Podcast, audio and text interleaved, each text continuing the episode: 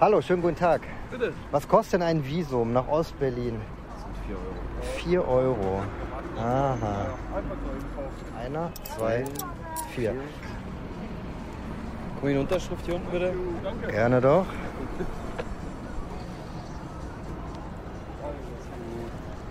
So. Einreisestempel der DDR. 24 Stunden in einem Tag bis maximal 12 Uhr nachts ausreichend. Kann ich hiermit sagen, herzlich willkommen in der Hauptstadt der DDR. Das für Sie. Wunderbar. Gerne. Dank. Ein Jahr Ostberlin. Eine Vater-Sohn-Geschichte. Erzählt von Öle Schmidt. Ciao. Tschüss.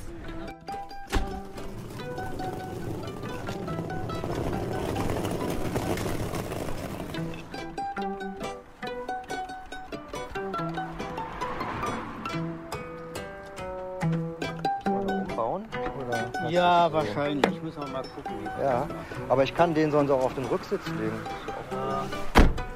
Die Route ist berechnet. So, es geht los. Ich war drei Jahre alt, als mein Vater einwilligte, mit anderen Genossen aus dem Westblock die Klassiker des marxistischen Pantheons zu studieren. Geheim. In einer Kaderschmiede der SED in Ostberlin. 1974. Das Problem war, der Verfassungsschutz durfte von der Sache keinen Wind bekommen und meine Mutter und ich waren von dem schrägen Ortswechsel nicht wirklich angetan. Sehr geehrter Herr und Frau, das Studium der Gesellschaftswissenschaften am Franz-Mehring-Institut der Karl-Marx-Universität beginnt am 3. Januar und endet am 18. Dezember 1974. Ich hoffe, dass Sie der Immatrikulation durch hohe Studienergebnisse gerecht werden. Hochachtungsvoll der Institutsleiter. Nein, das war schon eine, ja, eine Anerkennung äh, äh, der Arbeit, die wir gemacht haben. Und es war auch ein Stück Ehre. Mein Vater war Mitte 30 und arbeitete beim Parteivorstand der Deutschen Kommunistischen Partei. Die DKP war die größte der vielen kleinen revolutionären Vereinigungen in den wilden Jahren der Bonner Republik. Die Partei, wie alle sie nannten, war so etwas wie die Westvertretung der SED. Ein proletarisches U-Boot im Herzen des dekadenten Kapitalismus. Um meinen Vater zu einem prinzipienstarken Kapitän im Kalten Krieg zu machen, schickten ihn die Genossen zum Studium hinter die Mauer. Ja, das Angebot ging an mich und gleichzeitig der Hinweis, wenn deine Frau ähm, auch mitfahren möchte, ist sie herzlich eingeladen. Und damit natürlich also auch äh, euer Kind. Ihr könnt, wenn ihr wollt, als Familie dieses ähm, Jahr in, in der DDR verbringen. Meine Mutter sagte zu, weil auch sie sich als Kommunistin geehrt fühlte, in der DDR studieren zu dürfen. Und trotz ihrer Bedenken, dass ich zu klein für ein solches Abenteuer sei. Später sagte sie, dass sie viel Druck gespürt habe. Von meinem Vater und in sich selbst, weil sie der gemeinsamen politischen Sache nicht im Weg stehen wollte. Dem Straßenverlauf sechs Kilometer folgen.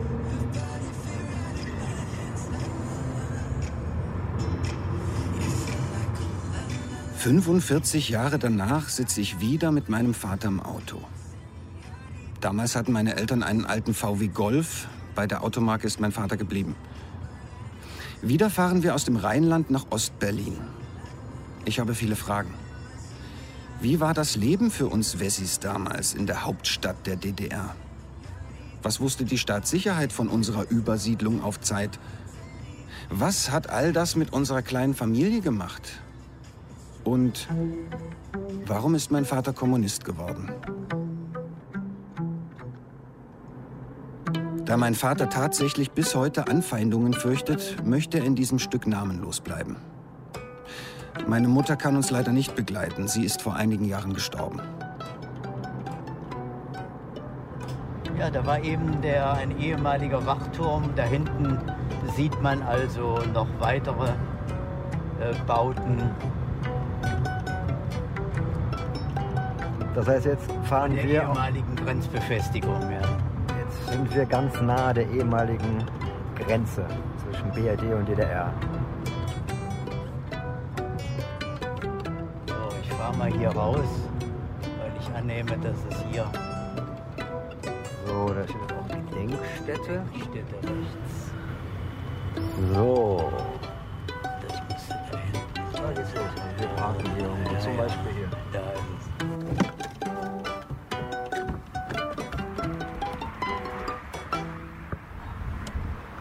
Gedenkstätte Deutsche Teilung Marienborn. Täglich geöffnet, Eintritt frei. Ein kalter Wind fegt über das Areal, das gesäumt ist von Überwachungstürmen, die weit in den Himmel ragen. Riesige Scheinwerfer hatten den Grenzstreifen nachts in gleißendes Licht getaucht. Auch 30 Jahre nach ihrer Schließung löst die ehemalige DDR-Grenzanlage Beklemmung in mir aus. Hier machten die Grenzer Jagd auf sogenannte Republikflüchtlinge. 21. April 1970, Ministerium für Staatssicherheit. Wir konnten während unseres Einsatzes erstmalig Kontakt mit dem Genossen aufnehmen. Er hat im letzten Jahr eine außerordentlich positive Entwicklung vom linken SDS-Mitglied zum aktiven Genossen der DKP genommen. Mit ihm sollte weitergearbeitet werden. Die Genossen meiner Eltern waren eingeweiht. Ansonsten galt Diskretion über ihren Aufenthalt drüben, wie es damals naserümpfend hieß. Als mein Vater den Nachbarn erzählte, dass sie für eine Weile in Berlin studieren würden, dachten die selbstverständlich an Westberlin. Wahrscheinlich, weil sie die politische Überzeugung meiner Eltern nicht kannten. Denn in jenen Tagen des Kalten Krieges war das Spiel mit der politischen Deutungshoheit eindeutig. Wenn Kommunisten Berlin sagten, meinten sie Ostberlin. Wenn die anderen Berlin sagten, meinten sie Westberlin. Die Nahtstelle zwischen Kapitalismus und Sozialismus als Familie zu übertreten, beschreibt mein Vater stolz als Erlebnis der besonderen Art. Und er wusste damals von den intensiven Grenzkontrollen. Als Funktionär der DKP hatte er die DDR-Genossen schon einige Male besucht. Bei einem der Fahrten nach äh, Berlin, DDR, äh, entdeckte dann einer der Grenzbeamten auf dem Rücksitz eine Schallplatte, ich weiß nicht, von Franz Josef Degenhardt oder von Dieter Sübergrüpp. Und dann meinte er, nein, die können Sie nicht mitnehmen. Es ist dann der diensthabende Unteroffizier gekommen, ähm, hat nur einen kurzen Blick auf die Schallplatte geworfen und hat sich entschuldigt und hat gesagt, ja, leider sind unsere Mitarbeiter nicht alle äh, auf dem neuesten Stand äh, und kennen also die fortschrittlichen westlichen Künstler nicht. Äh, sie können selbstverständlich diese Schallplatte mit in die DDR nehmen. 9. Dezember 1971 Ministerium für Staatssicherheit. Bei der Einreise der westdeutschen Bürger und wurden zwei Schallplatten mitgeführt. Die widerborstigen Gesänge des Dieter Süverkrüpp und Profitgeier. Die Schallplatten wurden den beiden westdeutschen Bürgern belassen und zur Einfuhr gestattet. Vielleicht konfiszierten die Grenzer die Platten nicht, weil sie wussten, dass mein Vater für die Partei arbeitete. Dass er das große Pressefest der DKP-Zeitung UZ mitorganisierte. Und das war das Gegenteil von Marienborn. Weltoffen, bunt und freundlich. Mit kurdischen Spezialitäten, südafrikanischen Klängen und Literatur aus Chile. Die Westkommunisten zeigten ihre Schokoladenseite. Es ging um Solidarität und proletarischen Internationalismus. Es war schon ein, ein gelungenes, aufsehenerregendes äh, Fest. Nicht? Und nicht umsonst sind ja da so viele Besucher gekommen. Das hat ja bei weitem mehrfach die Zahl der Mitglieder der DKP überstiegen.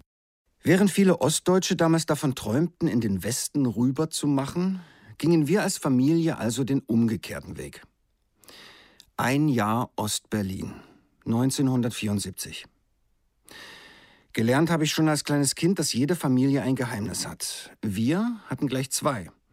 Ein politisches und ein emotionales. Im Westen durfte niemand wissen, was wir da im Osten machten, und meine Eltern wussten irgendwann nicht mehr, ob das alles für unsere Familie so gut ist. Eigentlich war die Expedition in unsere Familiengeschichte schon abgesagt. Sie hatte sich im Vorfeld als subtiles Himmelfahrtskommando entpuppt. Der Vater war in Sorge, dass seine politische Lebensleistung pulverisiert wird vom eigenen Sohn, der die DDR als Gerechtigkeitsprojekt sieht, das krachend diktatorisch gescheitert ist. Der Sohn sah seine journalistische Unabhängigkeit gefährdet. Vom Vater, der Einfluss nehmen möchte auf die Themen des Stücks. In buchstäblich letzter Sekunde kommt ein Pakt über kritischen Respekt und Toleranzbereitschaft zustande. Einer mit Nebenwirkungen allerdings. Immer wieder fragt der Sohn zu vorsichtig nach und immer wieder fällt der Vater in den Verlautbarungsmodus seiner Partei zurück.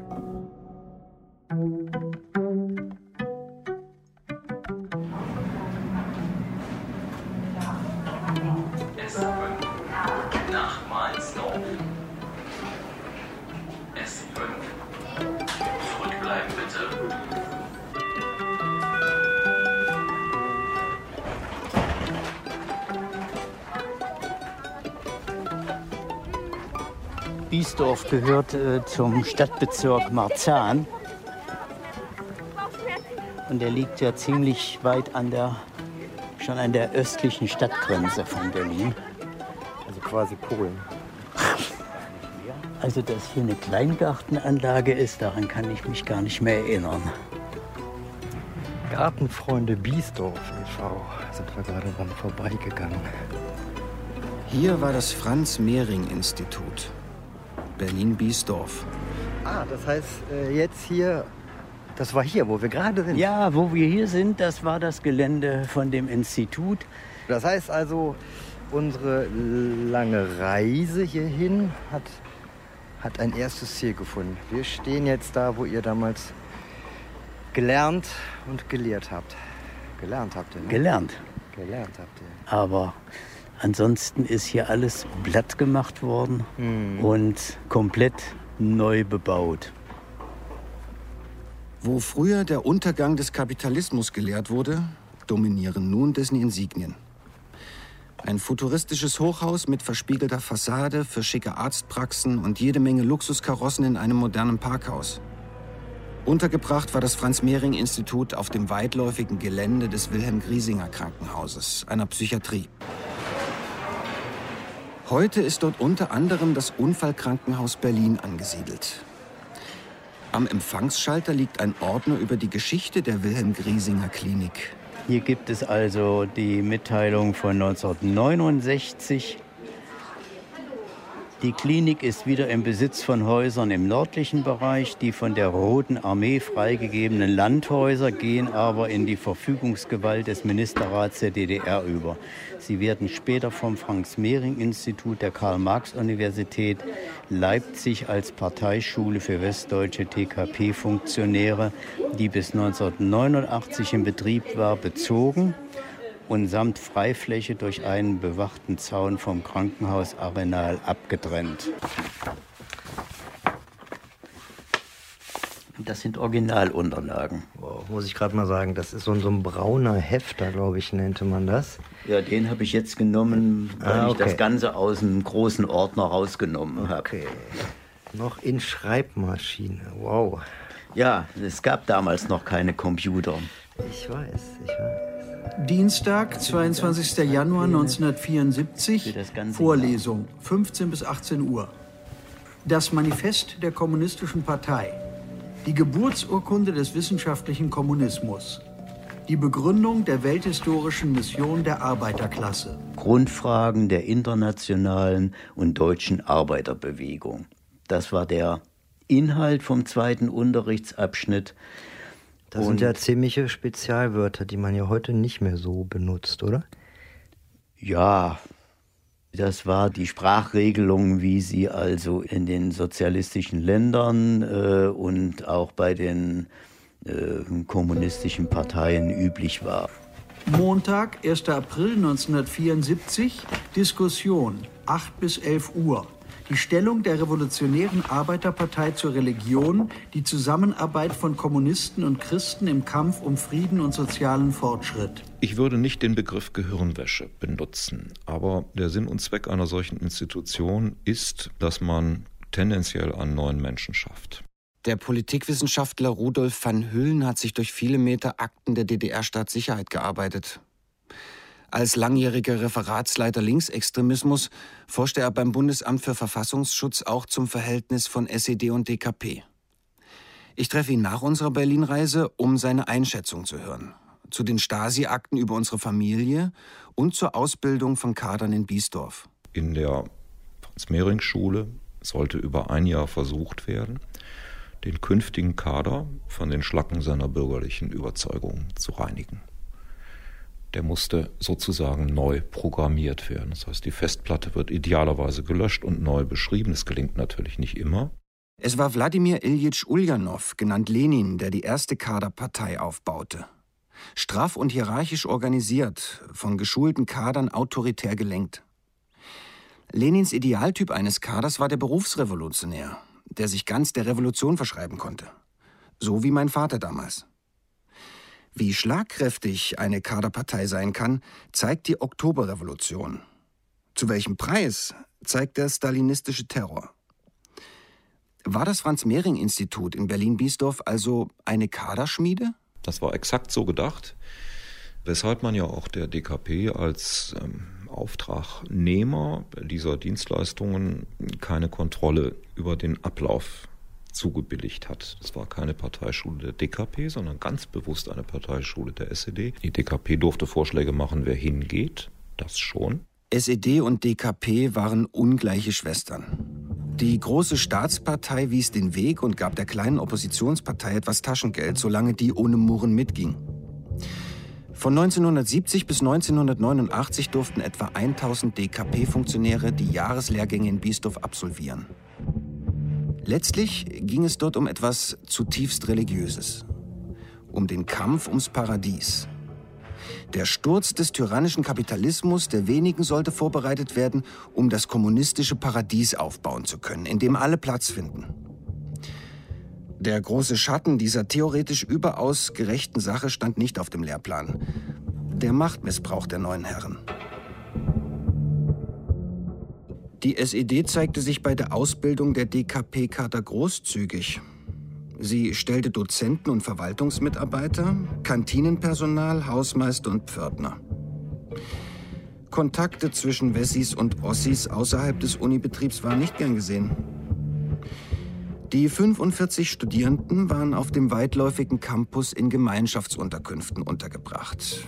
Als Familie stand uns eine eigene kleine Wohnung zu. Wir kriegten ein Stipendium, so wie alle DDR-Studenten, und haben von diesem Stipendium unseren Lebensunterhalt in der DDR bezahlt. Das heißt, in der Woche waren wir in der Kantine, die auf dem Gelände äh, war, und haben dort entsprechend ausgewählt und bezahlt. Und am Wochenende haben wir uns selber versorgt. Abends wurden Filme aus der Sowjetunion und der DDR gezeigt. Man besuchte gemeinsam Theateraufführungen und Konzerte. In Ostberlin. Nach Westberlin zu fahren war den DKP-Studierenden verboten. Vorlesungen und Seminare am Franz-Mehring-Institut wurden, wie an allen DDR-Hochschulen, im Frontalunterricht abgehalten. Die Selbstorganisation der Studenten, wie es im Jargon hieß, kümmerte sich um persönliche Probleme, disziplinarische Verfehlungen und akademische Unterschiede, anders als an Westuniversitäten. Der entscheidende Unterschied war, dass es Hilfestellung gab für die Studenten, für die Genossen, Genossinnen, die eben nicht mit einer guten äh, schulischen Bildung hierher gekommen sind, die DKP war ein Phänomen. In der öffentlichen Wahrnehmung spielten die Westkommunisten kaum eine Rolle. Gleichzeitig hatten sie großen Einfluss in einigen Gewerkschaften und der Friedensbewegung. Und dennoch holte die Partei bei keiner Bundestagswahl mehr als 0,3 Prozent der Stimmen, trotz jährlich bis zu 75 Millionen D-Mark aus Ostberlin, mit denen die etwa 500 Berufsrevolutionäre bezahlt wurden, auch mein Vater. Der hatte dafür seinen Job als Sozialpädagoge an den Nagel gehängt. DKP-Genossen durften nur zu irgendwelchen Gastvorträgen dort erscheinen. Ansonsten hat die SED die Lehrkräfte gestellt. Und das waren hauptamtliche Leute, die zum Kader des SED-Zentralkomitees gehörten. Dort wurde das abgesegnet. Der Politikwissenschaftler Rudolf van Hüllen sagt auch, dass alle Mitarbeiter des Franz-Mehring-Instituts zunächst von der Stadtsicherheit durchleuchtet wurden und vom Chef bis zum Gärtner genossen sein mussten. Denn obwohl das Institut in den ersten Jahren formal als Außenstelle der Universität Leipzig geführt wurde, sei es immer eine SED-Institution gewesen. Und so war die Stasi für die Absicherung des Objektes verantwortlich, Pförtner und Wachpersonal wurden von ihr eingesetzt. Im Alltag war davon nichts zu spüren, was da im Hintergrund ablief, wer wem Bericht erstattet, äh, keine Ahnung. Aber ich muss ehrlich sagen, das äh, hat mich auch äh, nicht weiter gejuckt, weil ich äh, äh, ähm, als Sozialist äh, in die DDR komme, als Freund. Manchmal mussten die Westgenossen doch schmunzeln, ob der preußischen Sicherheitsstandards. Man musste jedes Mal, wenn man also zurückkam, seinen Ausweis vorzeigen, obwohl die Pförtner uns natürlich nach ein paar Wochen alle vom Angesicht kannten, aber das half alles nichts. Äh, Ausweis musste vorgezeigt werden. Nicht? Außerhalb des Instituts gab es in Berlin, Hauptstadt der DDR, weniger Einschränkungen. So wie wir uns also innerhalb Berlin uns frei bewegen konnten, konnten wir selbstverständlich natürlich auch mit jedem sprechen. Und da waren selbstverständlich äh, Leute dabei, die, die nicht so begeistert waren vom Sozialismus. Die westdeutschen Nachrichtendienste wussten von der clandestinen SED-Universität. Auch weil es einige Genossen mit der Konspiration nicht so genau nahmen. Ein Biesdorf-Absolvent etwa versuchte, sich den Jahreskurs im Osten als Uniseminar im Westen anrechnen zu lassen. Später war er Journalist beim Spiegel. Auf einer ausgedehnten Studienreise durch die DDR besichtigten die Westgenossen volkseigene Betriebe und eine LPG, eine landwirtschaftliche Produktionsgenossenschaft.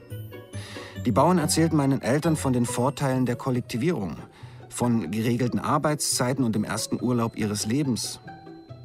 Es habe keine Tabuthemen bei den Gesprächen gegeben, meint mein Vater. Aber er sei natürlich auch nicht in die DDR gekommen, um nach Problemen zu fragen. Und dann kam also der Wodka auf den Tisch und da kam das Essen auf dem Tisch und dann wurde das also ein, ein recht gemütlicher und feuchtfröhlicher äh, Abend. Und da hat man gemerkt, die haben Spaß an ihrer Arbeit und finden auch sogar die Zeit, also richtig schön zu feiern. Bei dem LPG-Fest wurde gut und fett gegessen. Die Delegationsteilnehmer wurden mit DDR-Cognac und Wernesgrüner Pilsner bewirtet, das im freien Verkauf nur schwer zu bekommen war. Ja, da hat sich natürlich dann äh, die führende Rolle der, der SED äh, bemerkbar gemacht. Dem, Im Zweifelsfalle hat dann eben der Parteisekretär äh, angerufen. Die haben es dann geschafft, für die Delegation all die Dinge, die gewünscht waren und notwendig waren, rechtzeitig auf den Tisch zu stellen.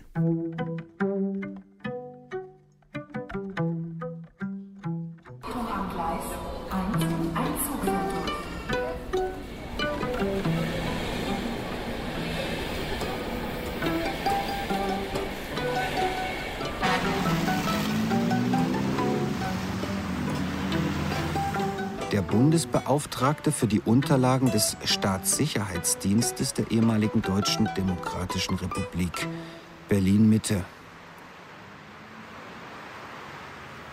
Die Stasi-Unterlagenbehörde in der Karl-Liebknecht-Straße erstreckt sich über mehrere Häuser mit großzügigen Fensterflächen. Was für eine Ironie der Geschichte.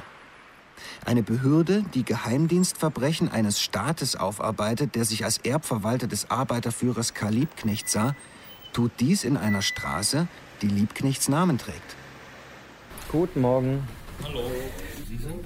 Öhle, Vorname Schmidt. Vom Deutschlandfunk. Ach, jetzt sagst du mir das was, ja. das hatte ich gelesen. Ja, dann lass uns doch mal das hier die Übersicht angucken. Der Moment der Wahrheit ist gekommen. Auf dem schmucklosen grauen Schreibtisch liegen Akten und Karteikarten der Stasi mit fast 50 Jahre lang gehüteten Informationen über unsere Familie.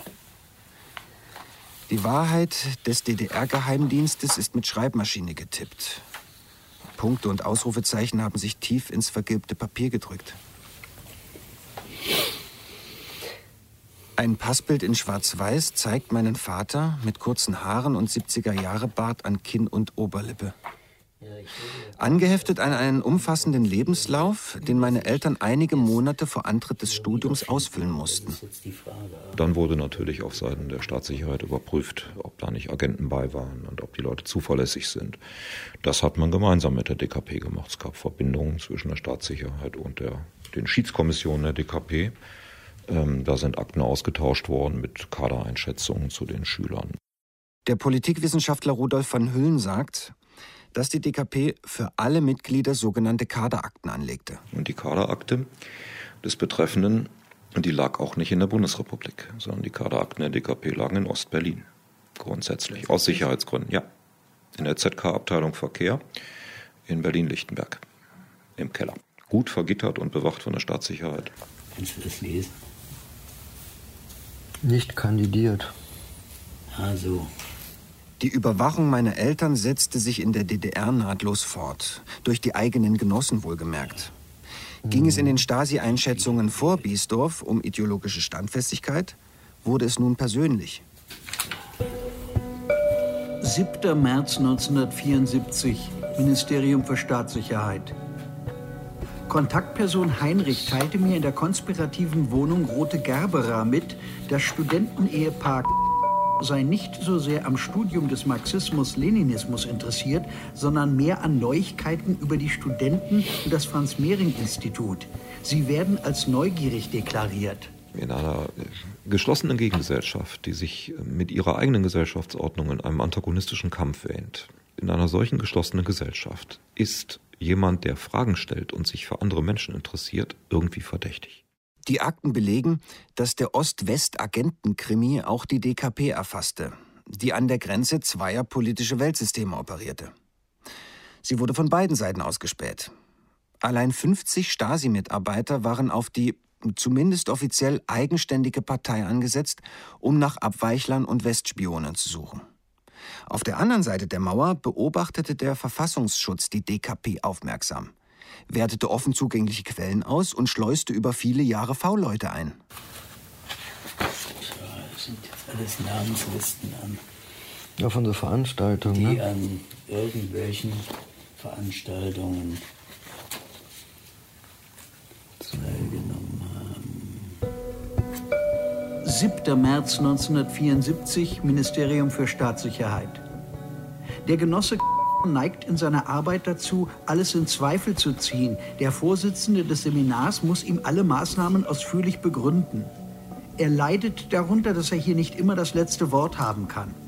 Seine Ehefrau vertritt die Meinung, ihr Kind, das sie zum Studium mitgebracht haben, hindere sie an der kollektiven Mitarbeit. Die Kontaktperson Heinrich wird in der nächsten Zeit darauf achten, für welche konkreten Probleme die Familie ein besonderes Interesse zeigt. Auch wenn wir also eine 100% positive Einstellung zur DDR hatten, heißt das noch lange nicht, dass, dass man alles, was also diese DDR und ihre Verantwortlichen machen, alles äh, äh, gut finden oder, oder einfach so hinnehmen. Sondern wir wollten schon wissen, warum und weshalb. In meiner Familie waren sie irgendwie alle in der Partei. Meine Eltern, Tanten und Onkel. Ich wurde mit 14 Genosse im Jugendverband. Als Spätpubertärer, der nie mit seinen Händen gearbeitet hatte, kämpfte nun auch ich für die proletarische Sache.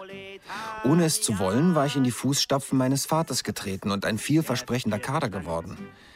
Mit 18 gab ich meinem geschockten Onkel, dem Parteisekretär der Stadt, mein Mitgliedsbuch zurück. Ich hatte den Glauben verloren. Ich wusste, dass Kommunisten aufrechte Widerstandskämpfer waren. Verstanden hatte ich nun, dass sie auch grausame Machthaber sind. Ein autoritärer Sozialismus war für mich keine Alternative mehr zu einem aggressiven Kapitalismus. Nun war ich ein Renegat. Und das machte die Reise mit meinem Vater nicht einfacher. Ja, hier ist jetzt so eine ganz dicke Akte. So Pergamentpapier.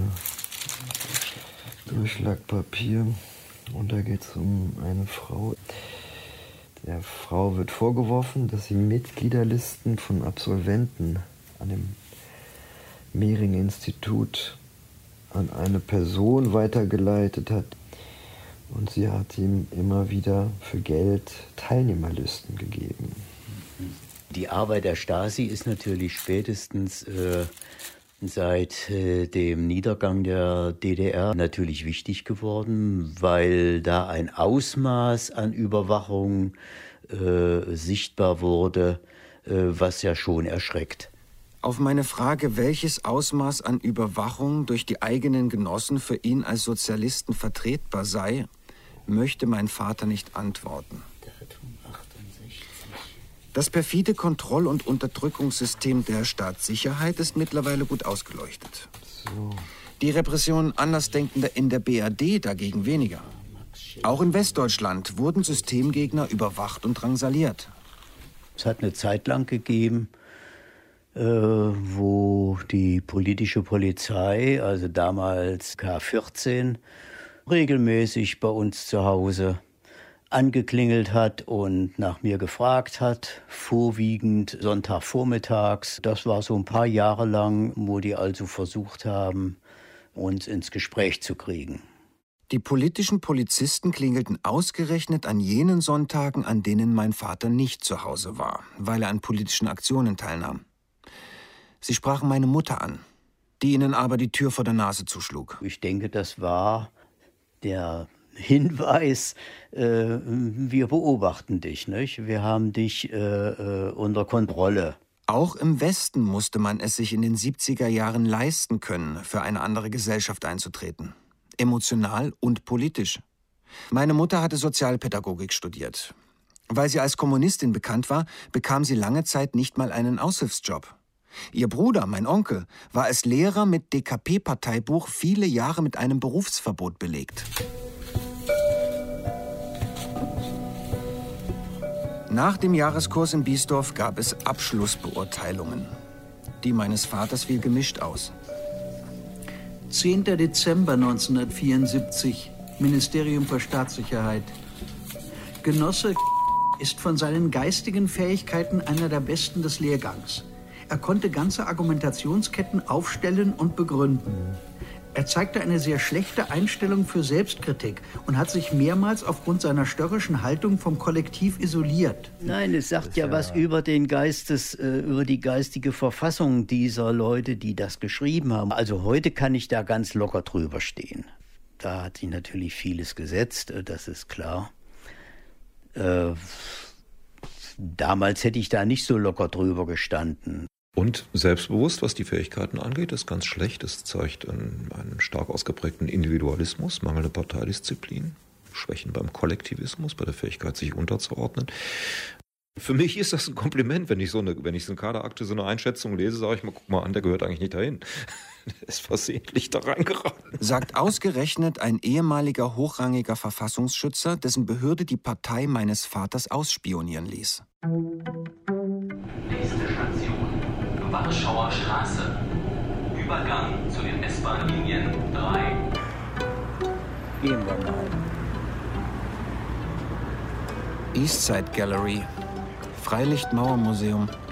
Berlin-Friedrichshain. So, das heißt, also wir gehen jetzt auf damaliger Westberliner oder Ostberliner ich Seite? Ich denke, wir sind hier auf ehemaliger Ostberliner Seite. Ja, ne? Und gucken vor die Mauer die aber gar nicht mehr grau ist, sondern ganz schön bunt und löchrig. Das hätten sich die Genossen Honecker und Mielke nicht träumen lassen. Die bunt bemalten Reste ihrer Mauer als Galerie unter freiem Himmel.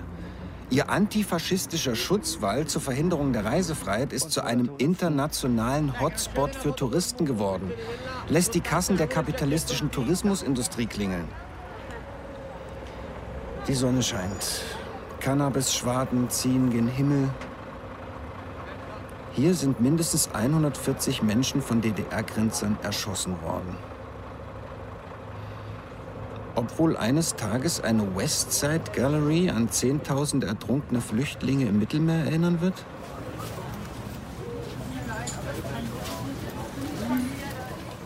Als wir 1974 nach Ost-Berlin gingen, verbreiteten Grenztruppen und Selbstschussanlagen Schrecken unter DDR-Bürgern und lösten im Westen Empörung aus. Auch für meine Eltern war das der moralische Lackmustest. Wie hältst du es mit der Mauer? Man hat also systematisch äh, die preisgünstigen Angebote im Bereich der Literatur, die preisgünstigen Angebote Lebensmittel, Grundnahrungsmittel, das waren ja Spottpreise. Die hat man also von Westberliner Seite systematisch aufgekauft im Osten und solange die Grenze offen war, konnte man also die Geschäfte äh, plündern im Osten. Es ist eine Sache, als Staatsführung subventionierte Ware und Facharbeiter im Land halten zu wollen. Eine andere ist es, auf Menschen schießen zu lassen, weil sie gehen wollen. Kann man also nur zustimmen äh, und kann das also eigentlich nur so als eine äh, fatale preußische Konsequenz sehen. Ich mache die Grenze dicht und wer also äh, äh, nicht hört, nicht darauf hört, diese Grenze, der Grenze nicht zu nahe zu kommen, der muss mit Konsequenzen rechnen. Und die letzte Konsequenz ist natürlich dann, jemanden daran zu hindern. Äh, eine ganz schlimme Konsequenz. Äh, und das hat natürlich dem dem Staat DDR, das hat dem Sozialismus, das hat den Menschen wahnsinnig geschadet. Ja, sagen Sie ruhig nochmal. Mein Vater bedauert den Schießbefehl als fatale preußische Konsequenz. Ich nenne ihn staatlich organisierten Mord. Wir werden uns nicht einigen können und das macht mich seit vielen Jahren wütend. Der Terror der DDR-Machthaber ist in den gesamtdeutschen Medien umfassend dokumentiert. Der blinde Fleck des Westens ist noch nicht ausgeleuchtet. Auf Guido Knopps Nachfolger im Fernsehen warten seit vielen Jahren spannende Themen. Tausende Westspione im Osten, finanzielle Unterstützung der dortigen Opposition, politische und wirtschaftliche Destabilisierung der DDR durch den Bundesnachrichtendienst. Entlang der geschäftigen Eastside Gallery werden die Reste einer untergegangenen Utopie versilbert. Besonders gut gehen Fellmützen der Volkspolizei mit Hammer und Zirkel und Tonaufnahmen von Armeeliedern. Ein junger Mann verkauft nachgedruckte DDR-Visa. Hallo, schönen guten Tag. Bitte. Was kostet denn ein Visum nach Ostberlin? 4 Euro. Aha. Einer, zwei, vier. Die Unterschrift hier unten bitte. Gerne doch. So. Einreisestempel der DDR. 24 Stunden in einem Tag bis maximal 12 Uhr nachts ausreichend. Kann ich hiermit sagen, herzlich willkommen in der Hauptstadt der DDR. Das für Sie. Wunderbar. Gerne. Vielen Dank. Glitzerkapitalismus versus Kollektivsozialismus. Nach unserer Übersiedlung in die DDR ereilte meine Eltern ein doppelter Kulturschock. Graue Häuser, die, die saniert werden müssten.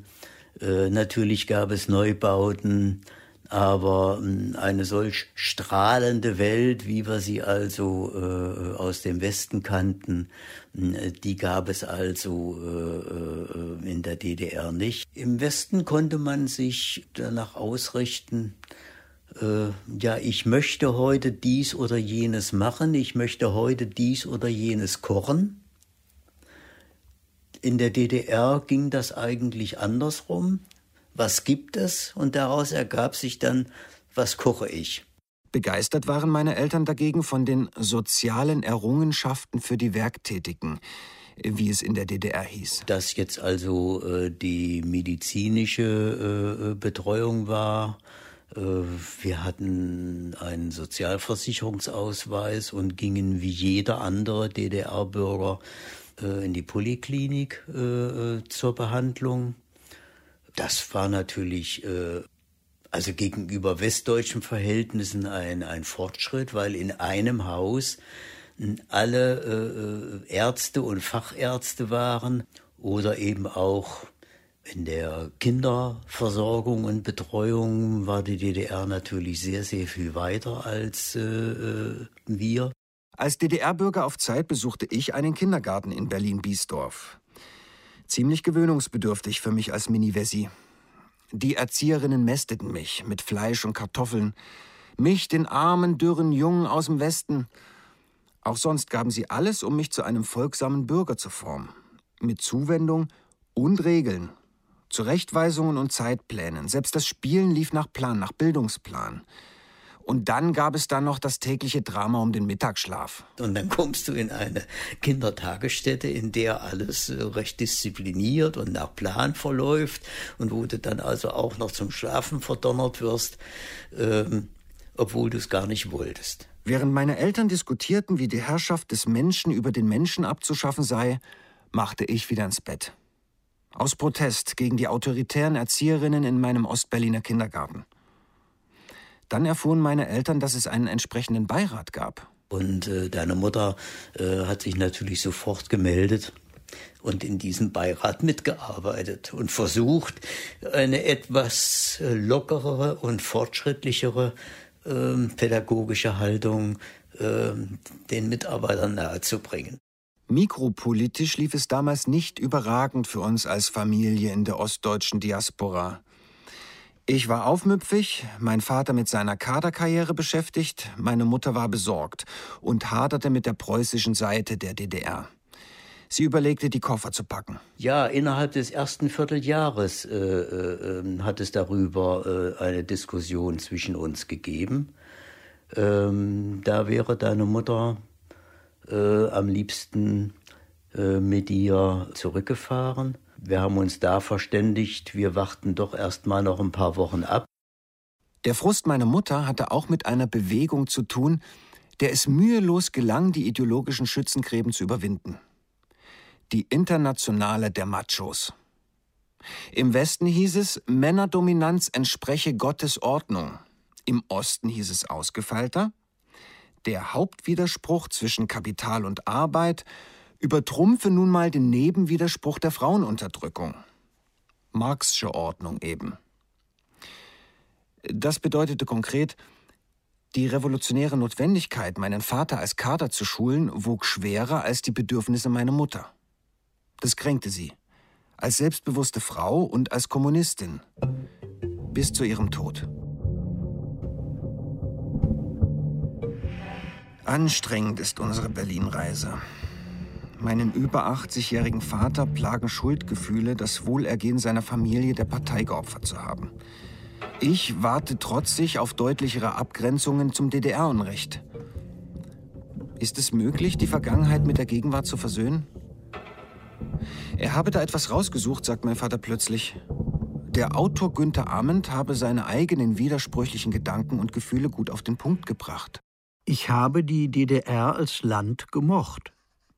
Ich habe dort sehr gute Erfahrungen gemacht. Aber es war nie das Land, das meinen Vorstellungen auch nur annähernd entsprochen hätte von dem, wie ich mir Sozialismus vorstelle. Die DDR war vor allen Dingen für mich ein Land, das denjenigen entrissen worden ist, die verantwortlich waren für die Verbrechen des Zweiten Weltkrieges. Das hat die DDR für mich verteidigenswert gemacht gegenüber der BRD.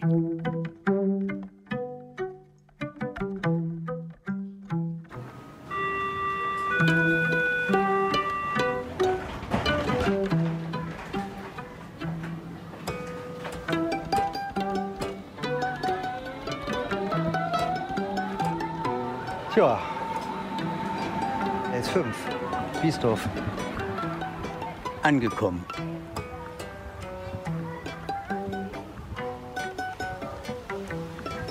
So, kennen wir den Weg? Müssen wir auf die Karte gucken. Sehr gut. Zentralfriedhof Friedrichsfelde, Berlin-Lichtenberg. Im Volksmund Friedhof der Sozialisten.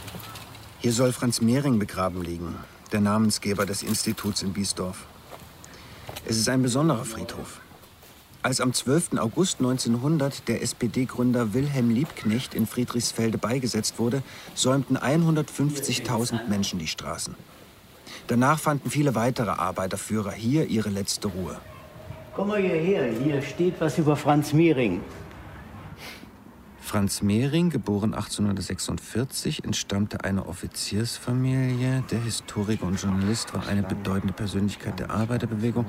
Er gab Schriften von Marx und Engels heraus. Von der Ermordung Luxemburgs und Liebknechts am 15. Januar 1919 tief erschüttert, starb Franz Mehring keine zwei Wochen später. Dieses Bild ist also interessant, nicht? Da hast du den Mehring, hier hast du die Rosa Luxemburg, also in der Parteischule der SPD 1910, nicht? Hier in Berlin auch. Hier in Berlin, ja, ja. Okay, steht das. Seine sterblichen Überreste zum Grab von Rosa Luxemburg und Karl Liebknecht hier auf diesem Hm. Friedhof überführt wurden. Kommen wir ja gleich hin. Ja. Mein Vater brachte mir bei, vor Autoritäten nicht einzuknicken und für meine Überzeugungen gerade zu stehen. Vielleicht hat er das selbst von seinem Vater gelernt, meinem Großvater. An dessen Tür klingelten eines Tages die Nazis vom Winterhilfswerk und wollten eine Spende für die Soldaten an der Front. Und äh, da hat er sich mit den Leuten angelegt äh, und hat die aus der Wohnung geschmissen und hat denen nichts gegeben. In den 50er Jahren engagierte sich mein Vater in der Gewerkschaftsjugend.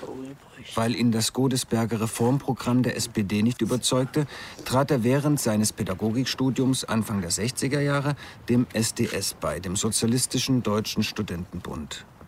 Er kam mit Rudi Dutschke und sozialistischen Positionen in Berührung.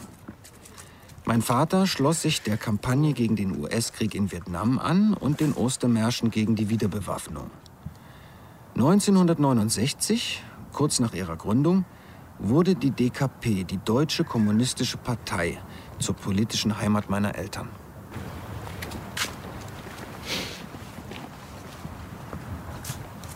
Auf dem weitläufigen Friedhof ist keine Menschenseele zu sehen.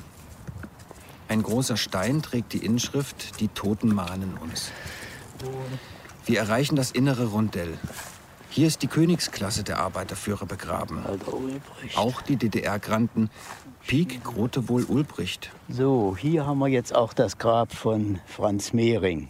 Auf der Grabstätte ist eine Steinplatte in den Boden eingelassen, die von Efeu überwachsen ist. Jemand hat eine rote Rose hingestellt. Nebenan das Grab von Rosa Luxemburg, deren Schriften auch meinen Vater geprägt haben. Ja, am Grab von Rosa Luxemburg, hier auf dem Friedhof der Sozialisten.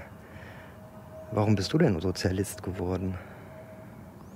Das entscheidende Ereignis begann eigentlich 1944. Ich war sechs Jahre alt und habe den Krieg, den Zweiten Weltkrieg, in all seinen Facetten und Schrecklichkeiten erlebt. Bombenangriffe, Tieffliegerangriffe. Wir wurden ausgebombt und sind durch eine brennende Straße geflüchtet, um bei Verwandten Unterkunft zu finden.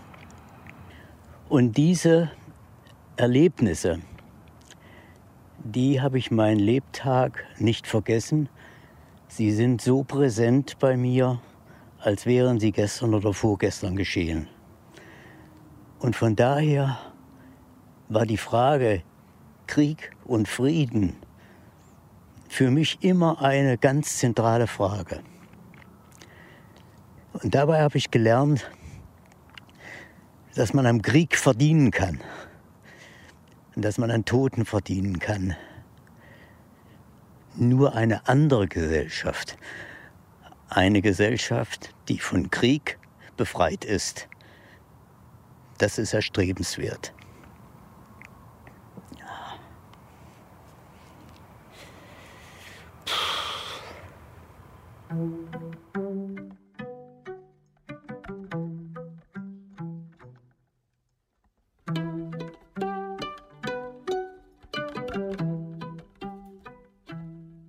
Ein Jahr Ostberlin.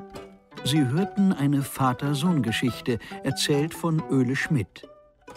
Wir haben schon während des Aufenthaltes in Berlin gesagt, also hier, hier möchten wir nicht leben. Und als wir nach Abschluss des Seminars nach Hause gefahren sind im Dezember 74, da haben wir mal so ein bisschen rumgesponnen im Auto. Angenommen, wir würden in der DDR leben, dauerhaft leben. Da haben wir beide gesagt, dann würden wir wahrscheinlich auch Ärger kriegen.